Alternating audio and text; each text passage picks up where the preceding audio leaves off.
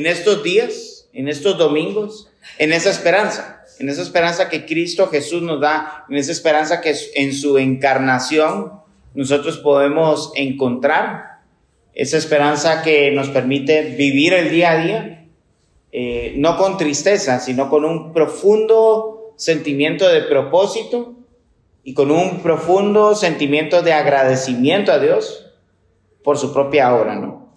El día de hoy Uriel va a estar predicando en Primera de Timoteo, en el capítulo 3, del versículo 14 al 16. Son tres versículos, muchos dirían es poco, pero realmente es un montón, es bien denso estos tres versículos. Así que le voy a invitar a que los pueda buscar. Primera de Timoteo 3, 14 al 16. Cuando los tenga, se puede poner de pie para leerlos juntos. Y si no tiene Biblia, pues vamos a estar pasando en la pantalla para que puedan, eh, para que puedan leerlo juntos. Eh, Primera Timoteo 3, del 14 al 16. Eh, la palabra de Dios dice así, te escribo estas cosas esperando ir a verte pronto, pero en caso de que me tarde, te escribo para que sepas cómo debe conducirse uno en la casa de Dios, que es la iglesia del Dios vivo, columna y sostén de la verdad, e indiscutiblemente grande es el misterio de la piedad. Él fue manifestado en la carne, vindicado en el Espíritu, contemplado por los ángeles, proclamado entre las naciones, creído en el mundo, recibido arriba en gloria. Oremos. Gracias Señor por tu palabra y gracias Jesús porque no hay palabras suficientes para describir lo maravilloso y asombroso que es tu encarnación y tu rescate por nosotros, tu pueblo. Te rogamos, Señor, eh, que en este momento podamos descansar en ti y dejar eh, en cierto sentido las ocupaciones y las preocupaciones que tenemos en el día a día de lado para enfocarnos en aprender tu palabra, Señor. Para enfocarnos en ver cómo tu palabra en medio de esas preocupaciones nos habla, nos reconforta y nos guía a adorar a Cristo Jesús. Eh, guía a Uriel para que sus palabras sean eh, fieles hacia tu palabra, Señor, y nos ayuden a entenderla y transfórmanos por medio de tu Espíritu. En el nombre de Jesús. Amén. Amén. Gracias, pueden tomar su lugar. Quiero iniciar confesando que he sido una persona que normalmente creía que no menospreciaba a otros, pero a veces sí lo he hecho. Por ejemplo, hablando de hermanos en nuestra fe que usan velo. Yo decía, bueno, pues es que ellos usan velo, nosotros no. Eh, no es como obligatorio, yo ya entendí esto, ellos entienden esto, lo valoran, qué padre. Muy bien, bien por ellos, ¿verdad? Pero de alguna manera es como, yo ya entendí otras cosas, así que estoy en otro nivel, ¿verdad? Igual me pasa con, me pasaba ya estoy tratando de agarrar la onda, con cosas como celebraciones. Hay hermanos en la fe que no celebran Navidad. Y entiendo lo que dicen, pero solo de lejos, ¿verdad? Al final de cuentas, me acomodaba en mi comodidad y decía, a mí me gusta la fiesta, me gusta la comida, me gusta esto y lo otro. Simplemente estos hermanos no han alcanzado a entender todo, ¿verdad? Sin embargo, el que no alcanzaba a entender todo era yo. Yo no me iba a buscar, a entender por qué, no, daba el beneficio de la duda de entender por qué hermanas usan velo, por qué usaban esto, por qué usan eh, o no celebran ciertas fechas, o no celebran ni cumpleaños, o no celebran, qué es lo que hay detrás, cómo surgió esto, para entender el, el motivo santo por el que en algún momento inició esto. De igual manera, eh, hace un par de semanas terminé de leer un libro acerca del origen de la Navidad. Un historiador llamado Justo González eh, escribió un libro y está, está muy completo, bastante completo en el sentido de, de entender los orígenes de la celebración del nacimiento de Jesús. No les voy a spoilear todo el libro, pero les puedo contar que de acuerdo a este historiador, Justo González, ya para el siglo IV, en el inicio del siglo IV, ya se celebraba el 25 de diciembre el nacimiento de Jesús en Roma y todos sus alrededores. Hay documentos que verifican esto. También, también es cierto que no fue en el siglo III en que esto inició, sino que a finales del siglo II hay documentos que respaldan que ya se predicaban sermones los 25 de diciembre, por lo menos en el occidente de Europa, para hablar de la encarnación de Jesús, lo que nosotros llamaríamos el nacimiento. Así que desde fines del siglo II, inicio del siglo III, ya se celebraba esporádicamente en algunos lugares eh, a los alrededores de Roma y, otros más el nacimiento de Jesús. ¿Pero por qué? Porque a final de cuentas todos sabemos que Jesús no nació, no nació el 25 de diciembre. ¿Cómo y por qué inicia esto? las dos preguntas que surgieron son, ¿Qué razones fundamentadas en el Evangelio tuvieron los cristianos que empezaron a celebrar la Navidad? ¿Y son estas razones válidas todavía hoy? Esas son preguntas que, que vamos a escarbar a lo largo de este sermón y esperamos responderlas al final. Muy brevemente te puedo mencionar algunas de las razones que menciona el historiador Justo González acerca de por qué se empezó a celebrar el nacimiento de Jesús.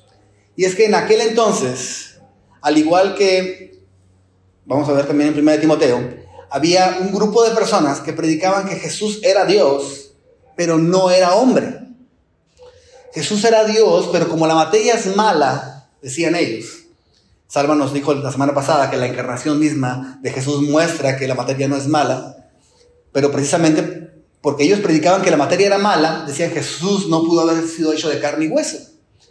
Así que empezó un grupo de creyentes a hablar sobre que Jesús nació para hablar precisamente de que la materia no es mala y Jesús sí era hombre también, al igual que es Dios.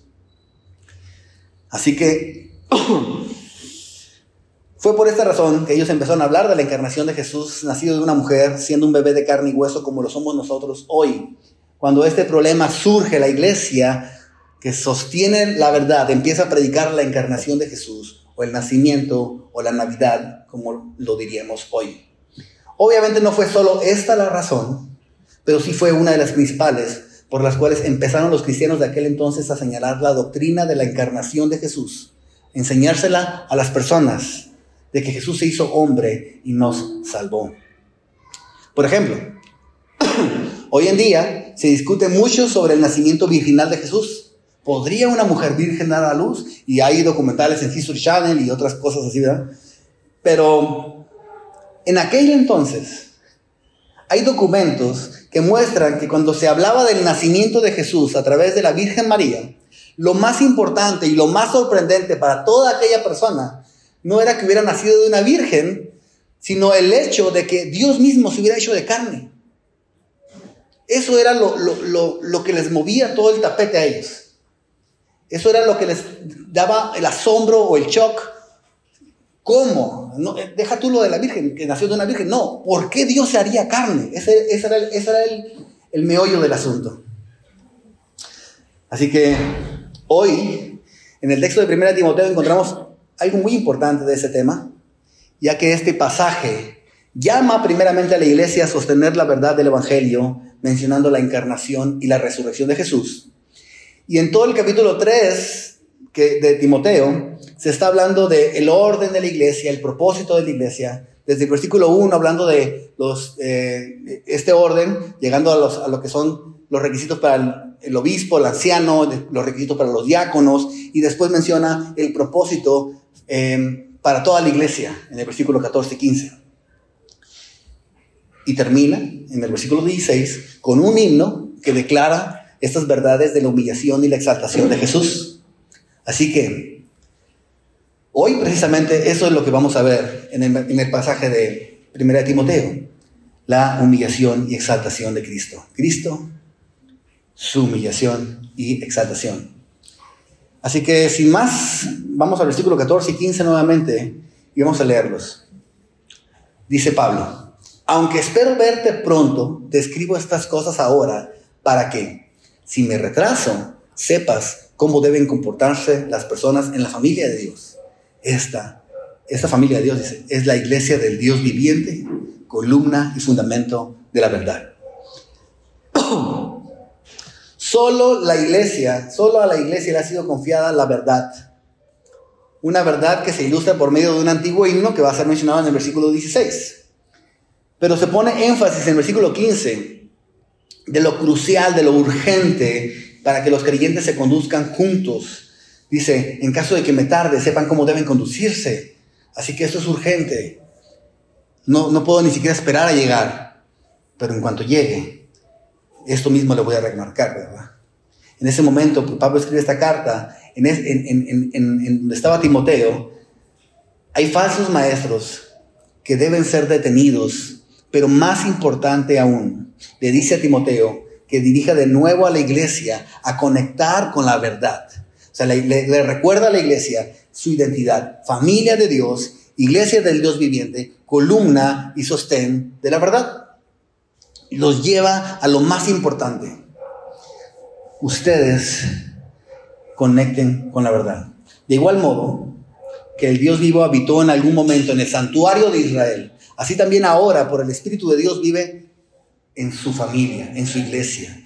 Y esta, la iglesia como tal, debe de sostener la verdad y debe salvaguardarla. Algo muy importante es que la verdad de Dios no es la verdad de Dios es la que dio origen a su iglesia y no al revés. La verdad de Dios es la que da origen a la iglesia. No es que la iglesia esté dando origen a esta verdad de Dios. Así como en la creación Dios, por su palabra, creó los cielos y la tierra, así también eh, hizo a su pueblo nacer por su verdad. Santiago 1.18 nos dice, en el ejercicio de su voluntad, Él nos hizo nacer por la palabra de verdad. También lo menciona en 1 Pedro 1.23 diciendo, pues han nacido de nuevo, no de una nacimiento incorruptible, sino de una que es incorruptible, es decir, mediante la palabra de Dios que vive y permanece. Así hemos nacido. Y termina con Efesios también diciéndonos, en Él, Efesios 1.13, en Él, también ustedes, después de escuchar el mensaje de la verdad, el evangelio de su salvación y habiendo creído fueron sellados en él con el espíritu de la promesa. La iglesia surge, nace por la verdad del evangelio. O sea, no es la iglesia la que creó esta verdad. Es la verdad la que hizo crear a la iglesia. Y la iglesia es llamada a sostener esta verdad. ¿Cuál verdad? El mensaje de verdad, el evangelio de su salvación. Dios nos hizo un pueblo por su verdad y ese pueblo que fue formado por la palabra de verdad ahora se sostiene en esta misma palabra de verdad que es el evangelio de su salvación. ¿Me gustó lenguas? Por ello estamos protegidos, estamos llamados a proteger eh, esta misma palabra de verdad, porque la iglesia es columna y sostén de la verdad. Sin la palabra de verdad, solo fuéramos una reunión de amigos que a lo mejor tuviéramos mucho en común. Sin embargo, lo que hace la iglesia en medio de tanta diversidad es, es que esta verdad nos hizo. Hay muchas personas aquí diversas, de diversas naciones incluso, con diversos trasfondos culturales, con diversos trasfondos familiares. Y todos lo que nos une es esta verdad del Evangelio. una columna o un pedestal. Es un lugar de apoyo donde se coloca algo encima para elevarlo, para que sea visto, ¿verdad? Entonces, la idea de que seamos una columna es precisamente ser algo que despliega la verdad, para que todos puedan verla. Esa es la idea. La idea es que la iglesia sea esta columna donde encima está puesta la verdad, para que todo el mundo pueda verla, mantener bien el alto la verdad de Dios. Porque por eso Jesús nos dijo también, ustedes son la luz del mundo. Y cuando nos menciona como el fundamento de la verdad, es, está hablando de algo firme, algo firme, algo que da seguridad. Baluarte o fundamento sirve para proteger que no se cambien las cosas que son fundamentales de la verdad. No permite que sea cambiado porque eso restaría valor a la verdad, a lo que es realmente valioso en la verdad. Colosenses 1:23 dice, si en verdad permanecen en la fe bien cimentados y constantes, sin moverse de la esperanza del Evangelio que han oído, sin moverse de la esperanza del Evangelio. La esperanza del Evangelio está ahí. Ustedes están aquí, no se muevan de ahí. No se muevan. Sean incomovibles en la verdad de Dios. Incomovibles en la verdad de Dios. Eso es un llamado para su iglesia, para cada uno de nosotros y para todos juntos. Todos lo que hemos escuchado hasta aquí entonces no está diciendo que no está diciendo que la verdad depende de la iglesia para su existencia. La verdad no depende de la iglesia para su existencia, pero sí a Dios le plació usar a la iglesia para dispersar esta verdad. Dios decidió hacerlo así. Dios ha determinado que la iglesia defienda y proclame la verdad. Ahora, no estoy diciendo que tienes que estudiar apologética y que tienes que meterte a hacer esto. Sería bueno. El punto es que realmente conoces la verdad, conoces el fundamento de tu verdad y lo defiendes, lo mantienes, lo sostienes. No te va a dar miedo nunca hacer preguntas sobre si lo que crees o no es cierto o no. Al contrario, me ha tocado poder hablar con, incluso con budistas, con de la nueva era, con estas personas, haciéndoles preguntas para ver si ellos realmente conocen la verdad, para entender qué creen. De manera que cuando terminan de hablarme, me doy cuenta de que su fundamento no es estable. Cambia, cambia y cambia. Y yo me digo, sigo dando cuenta que la verdad permanece y permanece. Y entonces yo me mantengo más firme en lo que ya creo. No me da miedo que alguien venga y me diga, es que mira, Jesús no murió, sino que se, se puso a un suplente para que muriera en la cruz y él se fue a la India, se casó con una fulanita y con María Magdalena y tuvo hijos y allá tenemos descendencia. Eso siempre lo dicen muchos ateos que ni siquiera han leído. Y me puse yo a leer. Y no es lo que creen realmente. O sea, es como, hay, un mito, hay leyendas, pero la mayoría de las personas que no conocen o que no leen o que no investigan, creen lo que escuchan en el viento. Lamentablemente, muchos cristianos somos así. Jesús es Dios, pero ¿y cómo, cómo sabes que Jesús es Dios? Es que yo, la Biblia dice, es que tienes que tener fe. Y se acabó. O ahí está todo el argumento. ¿Me explico? Eh, ¿Cómo sostenemos esta verdad? ¿Cómo nos mantenemos firmes? Cada noche mis hijos me hacen una pregunta. Y les digo, pregúntenme lo que quieran y yo les voy a responder lo más honestamente posible. Bueno, honestamente posible en el nivel de ustedes, ¿verdad? Y Judá me preguntaba la otra noche, oye, papá, ¿por qué si Jesús es Dios, y Él es Dios y tiene todo el poder, ¿por qué pudo morir en la cruz? Y estuvo un poquito larga la meditación antes de poder dar una respuesta, porque él quería saber algo que era fundamental, ¿verdad? Cómo Jesús, hiciera Dios, pudo morir. Cómo Dios va a morir. Obviamente no entiende la unión hipostática todavía, ignorante, pero sí, o sea, justifíquenlo, tiene cinco años, pero no, ya eso lo he explicado varias veces. Pero el punto es que nosotros estamos haciendo preguntas, nosotros estamos realmente poniendo nuestros pies en piedra sólida a la hora de estar parados firmes en nuestra fe. O solo somos las personas que tradicionalmente venimos a la iglesia. Nos dicen cosas lindas, cosas de amor, de cuidar al prójimo, así que pues eso es bueno. O somos esta columna y fundamento de la verdad. Definitivamente lo eres. Porque Dios si te hizo su iglesia, lo eres. Y es una responsabilidad que, con la que ya vivimos desde el día que nacimos de nuevo. Así que debemos entender esto. La verdad va a ser atacada y lo será constantemente. Lo era en tiempos de Timoteo. Lo era en el finales del siglo II, cuando los creyentes del primer siglo están defendiendo la verdad y esta sigue siendo atacada al día de hoy. Fue atacada con el tema de la encarnación y por eso se empezó a proclamar la verdad que, que habla de la encarnación de Cristo, el nacimiento de Jesús, que nos habla de los orígenes de la celebración de Navidad. Y ahora está siendo atacada hoy en día por el despilfarro, por el consumismo, para quitar a Jesús del centro, para quitar la verdad del centro de cualquier celebración. Pero los cristianos de diferentes maneras, en muchas cosas, en muchas casas, van, algunos van a usar la cultura y otros no, para proclamar la verdad. Van a mantenerse incomovibles los cristianos verdaderos en la verdad que debe ser proclamada y defendida, sea que pusiste arbolito o no. Los cristianos son llamados a, a proclamar esa verdad, sea que uses la cultura o no la uses. Así que no te estoy diciendo que decores tu casa o no decores tu casa. Vas a llegar a tu casa quitando el árbol. No, no, no. Sino que sea lo que sea, que ya hayas decidido, que estés formando en tu familia, Cristo sea el centro de tu Navidad, de tu familia. Hay quienes invierten tanto en un evento para amigos, familia, y Cristo no está presente en ese festejo. Ahora, hay quienes invierten tanto en familia, en comida, amigos, y sí está presente Cristo.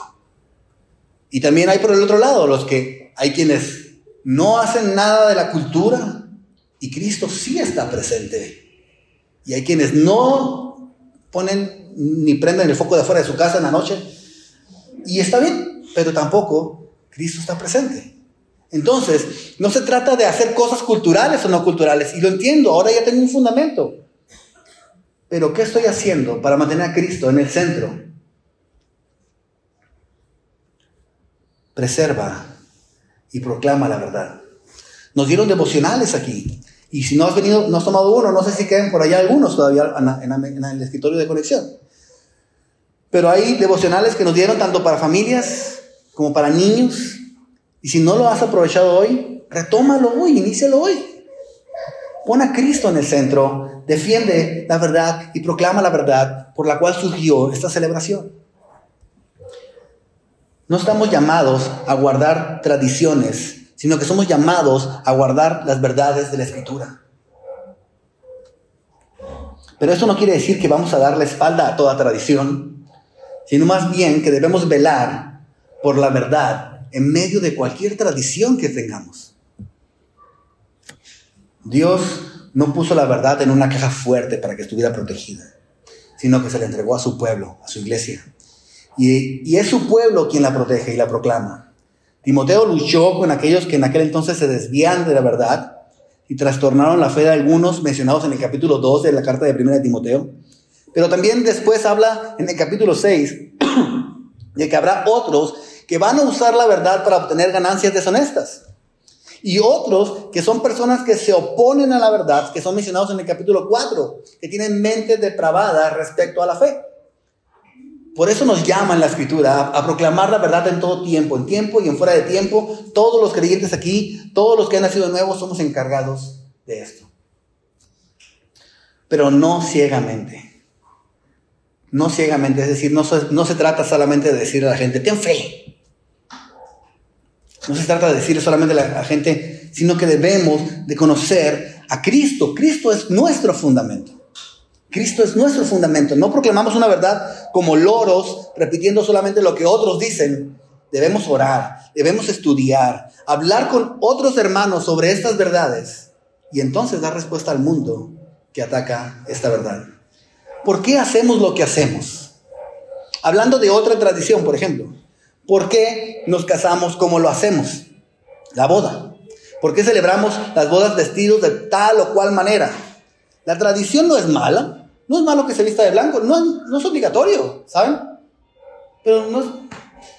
También hay un despilfarro en la boda, si lo deseas, si te dejas, o si no te queda de otra. Pero la tradición no es mala, lo malo es no tener a Cristo en el centro de esa boda.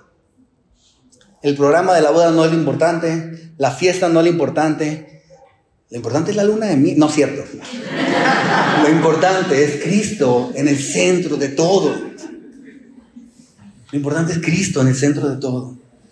Asimismo, con esa tradición de adviento que tenemos, esa tradición navideña que estamos en este mes, ¿por qué hacemos lo que hacemos? ¿Por qué celebramos la Navidad? ¿Qué estamos celebrando realmente con nuestras palabras y con nuestros hechos? ¿Qué estamos celebrando realmente? Debemos proclamar esa verdad. Alguien ya lo dijo y no recuerdo quién lo dijo, pero me quedó muy grabado y lo que dijo fue, la iglesia no crece por adición, sino por nutrición. Nutramos a la iglesia con la verdad. La iglesia no va a crecer por adición, la iglesia crece por nutrición. Así que, por eso, después de mencionar Pablo que somos columna y fundamento de la verdad, y de llamarnos a, organizarnos como iglesia para servir hacia al mundo con esta luz de verdad, nos da el verso 16. El verso 16 dice, Cristo fue revelado en un cuerpo humano y vindicado por el Espíritu. Fue visto por los ángeles y anunciado a las naciones. Fue creído en el mundo y llevado al cielo en gloria. Este himno está en dos estrofas grandes, de tres líneas cada uno. ¿sí? La primera estrofa es un canto al ministerio, eh, perdón, la primera es un canto al ministerio terrenal de Cristo que concluye en una expresión de triunfo y glorificación. Y la segunda exalta el ministerio de Cristo que prosigue ahora por medio de la iglesia. Y también concluye de nuevo con el tema de la glorificación. Vamos a ver. Pero el punto es que en ambos sentidos, este, esas estrofas reflejan los temas de humillación y exaltación de Cristo. El contenido central es, es Jesús, ¿verdad? Inicia con una afirmación en la línea 1, diciendo, revelado en un cuerpo humano, ¿verdad? Revelado en un cuerpo humano. Esta, este, este, esta línea es comparada con Juan 1.14, que nos dice, el verbo se hizo carne y habitó entre nosotros y vimos su gloria, gloria como del unigénito del Padre, lleno de gracia y de verdad. Diciéndonos que en Cristo el propio Dios ha venido en carne. Y como vino en carne, murió en aquella cruz. Por lo tanto, el himno continúa diciendo la línea 2, vindicado por el Espíritu, que, que está haciendo la referencia a la resurrección de Jesús. De manera que las primeras dos líneas de este himno alaban la humillación y la exaltación de Cristo. La línea 3 dice, contemplado por los ángeles. Yo estudié y entendí que lo vieron todos en el reino angelical. Es que vieron, vieron toda su vida, ¿verdad? Desde el nacimiento, como dice la línea 1, hasta su resurrección. Ellos vieron toda su naturaleza humana, las tentaciones, la muerte, la resurrección. Sin embargo, Gordon Fee, que es un comentarista bíblico, tiene un comentario muy bueno respecto a esto. Él dice, es probable que esta línea, hablando de la línea 3, es probable que esta línea se refiera a la adoración que tributaron los ángeles al Cristo resucitado y ascendido y glorificado, formando así en las primeras tres líneas un canto sobre la encarnación, resurrección y glorificación de Cristo, formando una estrofa acerca de la persona de Cristo de gloria en gloria. Así concluimos la primera estrofa, las primeras tres líneas. Y la línea 4 y 5 se presenta un paralelismo con la línea 1 y 2, pero ahora cantan al ministerio de Cristo que prosigue por medio de su iglesia. Dice, y anunciado a las naciones, fue creído en todo el mundo. Fue el Cristo resucitado quien antes de ser ascendido al cielo, Él es anunciado. Además Jesús dio la gran comisión. Él dijo, por tanto, dijo Jesús, id y hacer discípulos a todas las naciones. Así que aquel que no fue estimado, aquel que fue desechado, según nos recuerda Isaías 53.3, comenzó a ser anunciado como el Salvador del mundo. Y como fue anunciado en el Salvador del mundo, fue creído en todo el mundo. Esto no está diciendo que todos creyeron, está diciendo que hombres de toda tribu, nación empezaron a adorarle a Jesús como su Señor y Salvador, como fue predicho por los profetas. Así que, habiendo sido manifestado en carne, vindicado por el Espíritu, visto por ángeles y habiendo dado la orden que se dio como resultado de su proclamación, de la proclamación de su nombre entre las naciones y la recolección de una cosecha espiritual en el mundo, Cristo es recibido arriba en gloria. Así que los temas del gran misterio de la piedad, que son objetos de nuestra fe, son la humillación, la exaltación de Cristo, el constante testimonio de la iglesia o que la iglesia da de él, y ahora que ahora ha sido exaltado y glorificado. ¿Por qué? Porque es importante esta verdad. ¿Cuál es la esperanza real que encontramos en este himno? ¿Cómo vemos entonces? Vemos en este himno, vemos la encarnación, vemos la resurrección, la glorificación de Jesús y vemos también en el pasaje el propósito de la iglesia de salvaguardar esta verdad. Les decía al inicio que a finales del siglo II empezó a hacerse una enseñanza del nacimiento de Jesús, y sí se eligió la fecha del 25 de diciembre, em, y sí en aquel lugar, en aquella cultura, el 25 de diciembre se celebraba una fiesta no cristiana, yo creo que de igual forma, si supiéramos el día exacto en que Jesús nació, probablemente en alguna cultura iba a haber una celebración pagana adorando a algún otro Dios. Por eso lo importante no es exactamente el día, sino que la iglesia se levante como columna de la verdad en ese siglo para proclamar una verdad que estaba siendo atacada. Y porque era importante recordar que Cristo vino en carne humana. Miren, debido a que el pecado entró en el mundo por medio de un hombre, Adán, y por lo tanto todos hemos pecado porque todos venimos de Adán, ¿verdad? Romanos 5.12 nos dice, por tanto, tal como el pecado entró en el mundo por medio de un hombre y por medio del pecado a la muerte, así también la muerte se extendió a todos los hombres, porque todos pecaron. Entonces, así como un hombre trajo pecado y sufrimiento al mundo, era necesario que un hombre lo removiera. Y Romanos 5 también, en el versículo 19, dice, porque así como por la desobediencia de un hombre los muchos fueron constituidos pecadores, así también por la obediencia de uno los muchos serán constituidos justos. Por eso era necesario que Cristo se encarnara. Por eso teníamos, se tenía que defender esta verdad de Cristo encarnado. Así que Jesús no solo murió por nosotros, Jesús no solo murió por nuestros pecados. Eso es algo que tenemos que entender como iglesia. Jesús vivió por nosotros. Si todo lo que Jesús hubiera tenido que hacer era morir por nosotros, hubiera venido Jesús un Viernes Santo, lo crucifican en la cruz y resucita el domingo. Eso hubiera hecho. Pero él tenía que vivir una vida santa. Jesús no vivió 33 años sin ninguna razón. Mientras estaba en la tierra, Cristo hizo la voluntad de su Padre, enseñando, haciendo milagros, obedeciendo la ley, cumpliendo toda justicia. Era necesario que hiciera eso.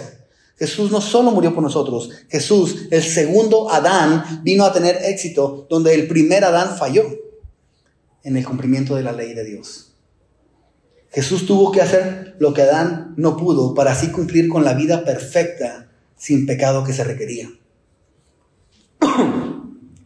Yo le decía a mis hijos, mira, cuando Adán cuando Eva come y luego le da a Adán, Adán lo que tenía que haber hecho era quitarle la manzana, tirarla al piso y cuando Dios preguntara, Adán, ¿dónde estás? Pararse al frente de Eva y decirle, Señor, estoy aquí y quiero decirte algo, Eva, la mujer que me diste, a lo mejor le dice todavía, ¿no? Pero comió del fruto, pero por favor, que muera yo en lugar de ella. Eso es lo que tenía que haber hecho Adán. Esto es mi imaginación. ¿eh? Pero me imagino esto pensando en lo que Jesús hizo. Todos estos, todas estas personas van a morir. Jesús dijo, muera yo en el lugar de ellos. Jesús hizo esto para que su justicia pueda ser transferida a aquellos que ponen su fe en Él para recibir perdón de sus pecados. Así que esto y más estaban proclamando los creyentes del finales del siglo II. Hoy podríamos pensar que no se ataca tanto la humanidad de Jesús como la deidad, que Jesús es Dios, a ver, no era un profeta, era un hombre, se predica, se, ataca más hoy. Pero también de cierta forma, la humanidad de Jesús sigue siendo atacada cuando se ataca el nacimiento virginal, cuando se dice que Jesús no pecó por el hecho de que era Dios. Jesús no pecó por el hecho de que es Dios, él no tenía las mismas tentaciones. Lo deshumanizan a Jesús. Y al deshumanizarlo están atacando esta verdad de la encarnación. Jesús no pecó porque amaba a Dios, meditaba en su palabra, confiaba en el Espíritu Santo, estaba sujeto a Él constantemente a lo largo de todos sus días. También, también se ataca la deidad, sí, cierto. Y debemos proclamar esta verdad que menciona, por ejemplo, Pablo en Colosenses 2.9, cuando dice que toda la plenitud de la deidad reside corporalmente en Cristo. Toda la plenitud de la deidad reside corporalmente en Él. Y hay más pasajes, no solo pasajes, hay escritos antiguos, hay historia, todo eso nos puede dar herramientas y fundamento para poder no solo dar respuesta, sino que no se trata de ir a pelearnos con las personas ateas o con las personas que no creen esto, sino que se trata de que nosotros seamos una columna firme y que arriba esté proclamada la verdad y que todos puedan verla. De eso se trata principalmente. Debemos tener cuidado por eso en cómo estamos disfrutando nuestras tradiciones. Ciertamente tenemos que tener cuidado de ello. Porque la verdad de Dios sigue siendo atacada simplemente quitando a Jesús del centro de estas fechas. Y son una tradición casi mundial. Debemos recordar, debemos recordar que aquel niño que nació en Belén no solo estaba cumpliendo una profecía yendo a Belén, fue también a causa de un tiránico decreto por parte de un emperador para que se hiciera un censo universal con el propósito de recolectar impuestos. Debemos recordar que ese niño no fue colocado en un pesebre por el gusto de sus papás, sino porque no había lugar para ellos debido a la realidad económica que enfrentaban.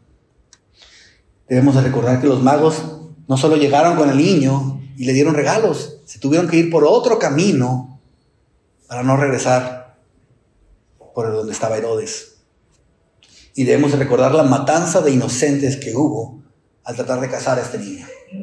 Así que en estas fechas debemos buscar ciertamente no caer en el error de la comercialización navideña, pero tampoco caer en el error de romantizar la Navidad como si fuera la celebración de un día tranquilo y hermoso, lleno de estrellas y todos felices en casa. No podemos romantizarlo así.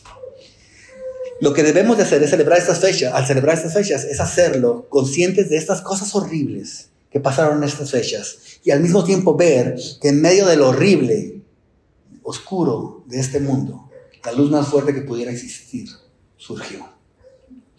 Precisamente porque había tanta necesidad, precisamente porque había tanta corrupción, fue hermoso ver una estrella que brillara y resplandeciera con eso.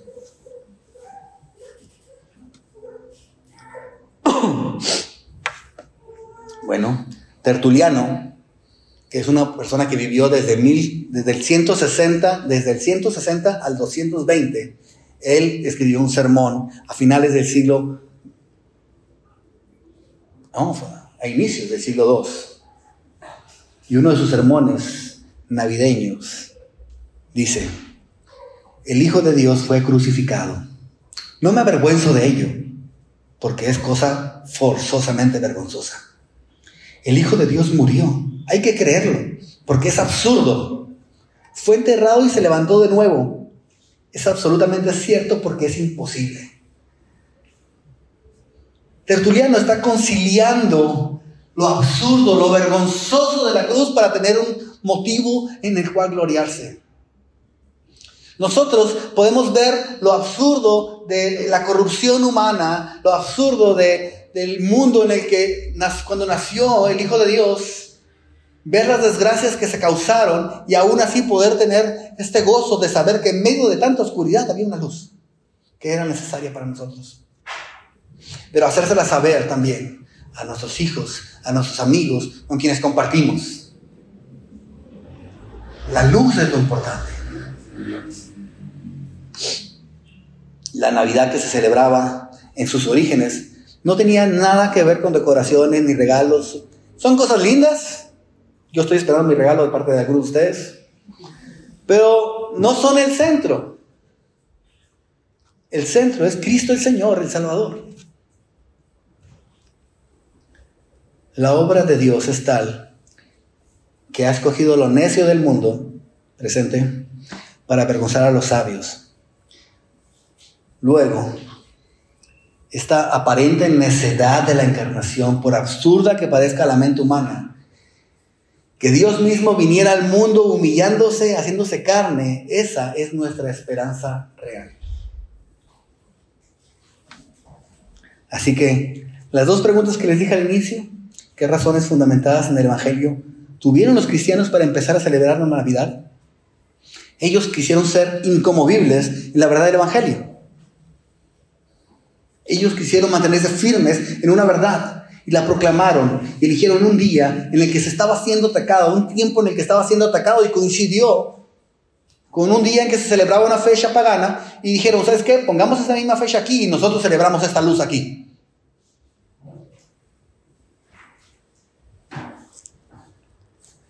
Y la segunda pregunta dice, ¿son esas razones válidas todavía hoy?